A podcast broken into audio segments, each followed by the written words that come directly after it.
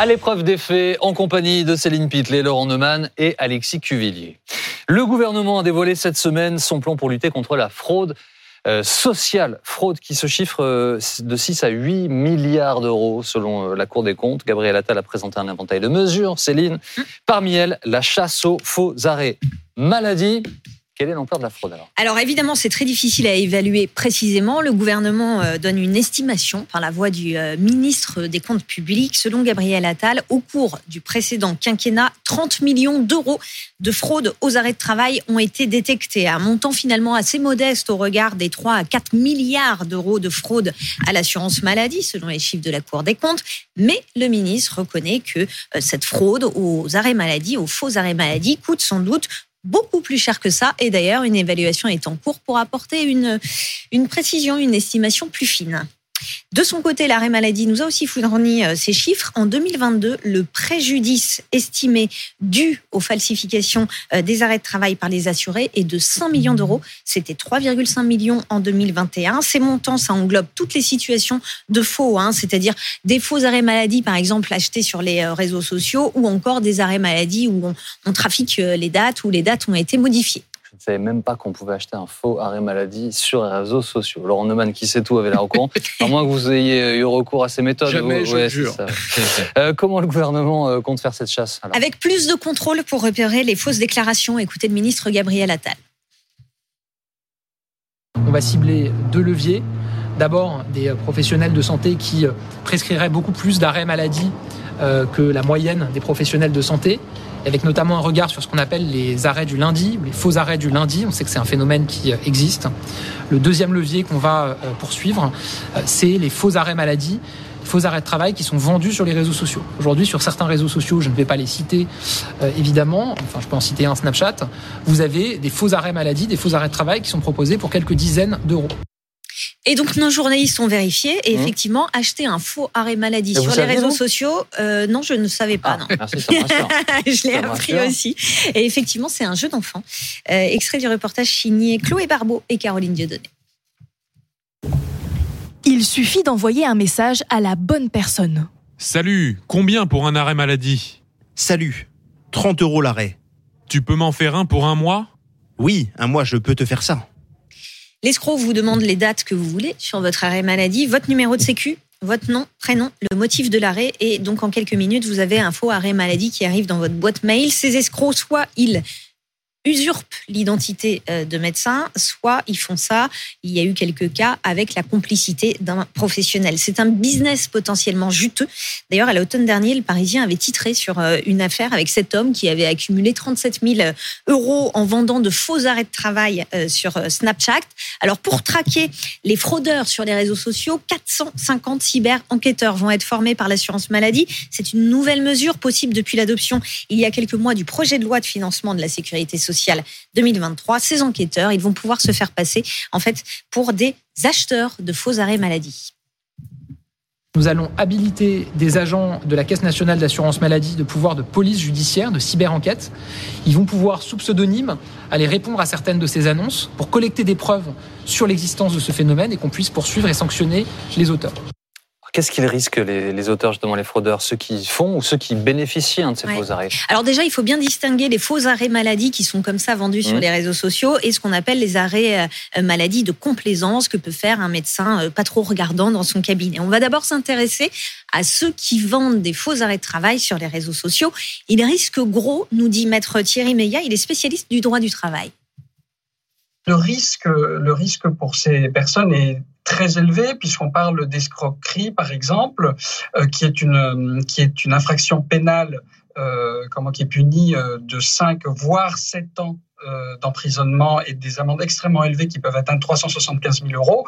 Évidemment aussi, vous avez les faux et usages de faux, puisque par définition, là, on est en train d'établir un faux, et ça, c'est puni en fait de trois ans de, de, de prison et d'une amende de 75 000 euros.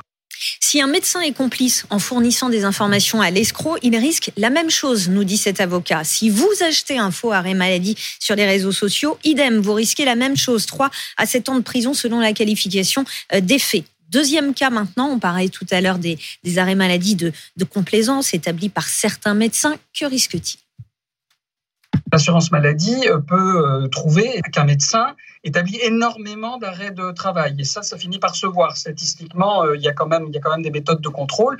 Et donc là, dans ces cas-là, l'assurance maladie va pouvoir faire une enquête auprès du médecin, du médecin concerné. Et si elle, considère, après enquête, que ce médecin, effectivement, établit un nombre très important d'arrêts qui pourraient être considérés des, arrêts de travail de complaisance. Là, elle pourra le sanctionner financièrement et éventuellement euh, porter plainte aussi alors pour euh, ce qu'on appelle l'établissement de certificats ou d'attestations avec des, euh, des faux renseignements qui peuvent faire euh, l'objet d'une peine de prison d'un an et euh, d'une peine d'amende. Alors, il faut quand même avoir à l'esprit aussi que dans ce cas-là, le médecin risque quand même gros devant l'ordre des médecins, parce qu'évidemment, euh, c'est la violation d'une obligation déontologique, et donc ça peut entraîner des sanctions pouvant aller jusqu'à jusqu'à la radiation.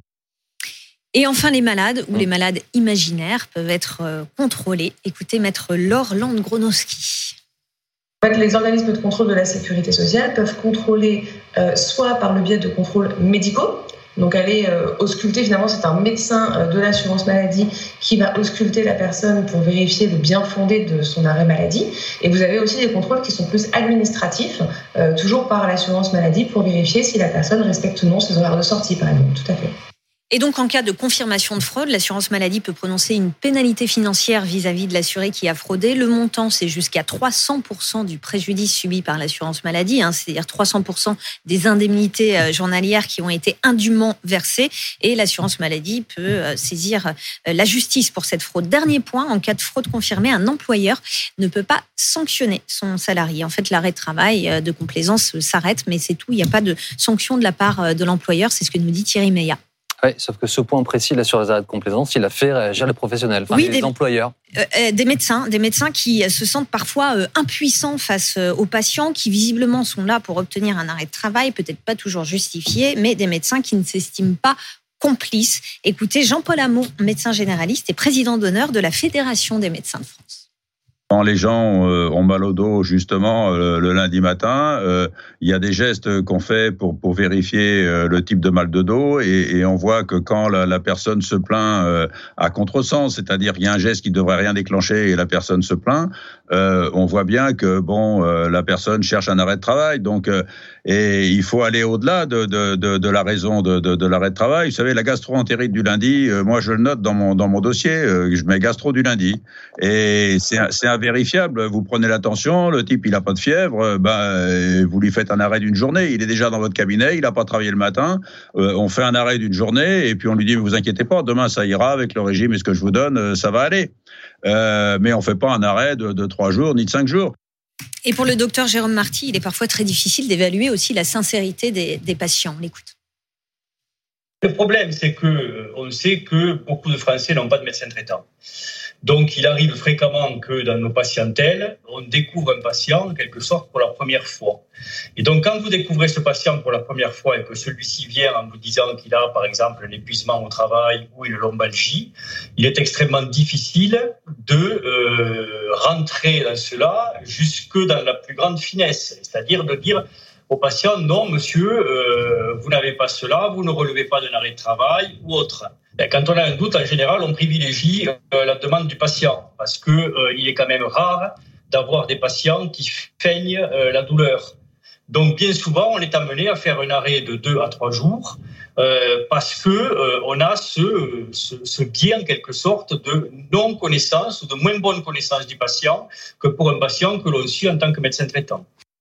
Et c'est encore plus compliqué à estimer quand il s'agit d'une téléconsultation et que le médecin ne voit pas le patient dans son cabinet. Sauf que, cher ami fraudeur, attention, parce que certains patrons embauchent des détectives privés. Oui, et nos équipes ont rencontré Baptiste, un détective privé euh, basé à, Lyon, et il nous a confirmé qu'il travaille de plus en plus sur cette question des faux arrêts maladie. Écoutez. C'est effectivement une problématique qui, euh, qui, est de plus en plus présente, sur laquelle on intervient euh, fréquemment du coup, et sur laquelle on, on a l'objectif d'apporter des, preuves euh, à l'employeur pour euh, confirmer ou pas les, soupçons qu'il peut, peut avoir.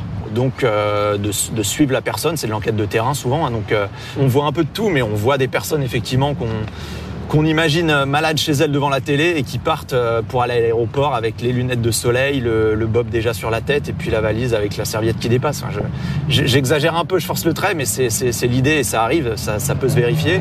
Euh, mais sans aller jusque-là, effectivement, on peut, euh, on constate fréquemment euh, que des personnes en arrêt, euh, voilà, comme je disais encore une fois, sortent de chez elles pour faire une activité sportive, pour travailler ailleurs, pour voilà, manifestement, il y a, y, a y, a, y a, des choses qui permettent d'apporter de, des éléments probants à l'employeur.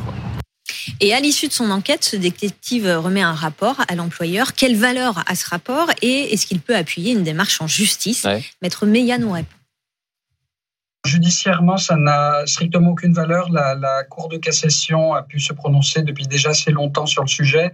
Elle considère que le recours à un détective privé, c'est-à-dire par définition à l'insu évidemment du, salarié, euh, euh, est euh, en fait un mode de preuve déloyal et donc ne peut pas notamment être produit en justice. Ou plus exactement, s'il est produit en justice, il doit être écarté par le juge qui ne peut pas en tenir compte.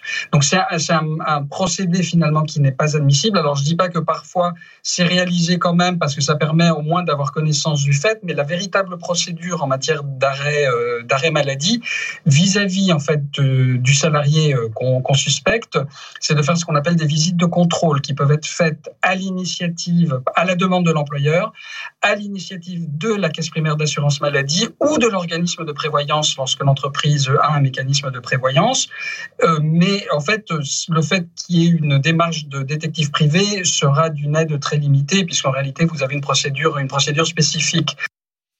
Bon, c'est un vrai sujet. Euh, il y a une polémique quand même politique. Hein. Est-ce que c'est là la vraie source, euh, la vraie manne financière, fraude sociale versus fraude fiscale chez les, plus puissants qui a été lancée début mai hein alors, c'est difficile d'avoir des chiffres déjà, mais grosso modo, euh, la fraude fiscale, on parle de 60 milliards d'euros, la fraude sociale de 6 à 8. Donc, vous voyez déjà qu'il y, a, un énorme écart entre les deux. Il y a deux, deux phénomènes dont on parle peut-être pas suffisamment concernant les arrêts de travail. D'abord, les médecins se heurtent à ce qu'on appelle le nomadisme médical je viens vous voir, je veux un arrêt de travail, le médecin vous dit non, pas de problème, je vais voir chez un autre médecin. Et je finis par obtenir l'arrêt de travail. Là, il y avait un moyen de lutter contre ça qui était extrêmement simple. Pas d'arrêt de travail si c'est pas votre médecin traitant, pas d'arrêt de travail si on est en téléconsultation, par exemple. Euh, malheureusement, euh, c'est difficile d'avoir un, médecin traitant. Il y a des centaines de milliers de Français qui n'ont pas de médecin traitant, donc c'est difficile de mettre ça en place. Puis il y a un deuxième aspect, c'est que les, gens deviennent de plus en plus consuméristes vis-à-vis -vis de la médecine. Je paye, donc j'ai droit. Je paye mes cotisations sociales, je viens vous voir, docteur, je veux un arrêt de travail, vous êtes obligé de me le donner. Et parfois, ça monte dans les tours, pas seulement pour les arrêts de travail, hein, pour les ordonnances. Je veux tel médicament, j'en ai besoin. Oui, mais le médecin, c'est lui qui sait. Oui, mais je le veux quand même. Je veux un bon de transport. Je viens me faire soigner à l'hôpital. Je suis venu sur mes deux jambes en taxi, mais euh, pour revenir, je veux un bon de transport pour ne pas payer le trajet retour. Ah non, euh, c'est normalement pour les maladies de longue durée. Bah oui, mais j'ai droit. Et ce phénomène-là, il est absolument euh, massif désormais et les médecins ont de plus en plus de mal à s'y opposer.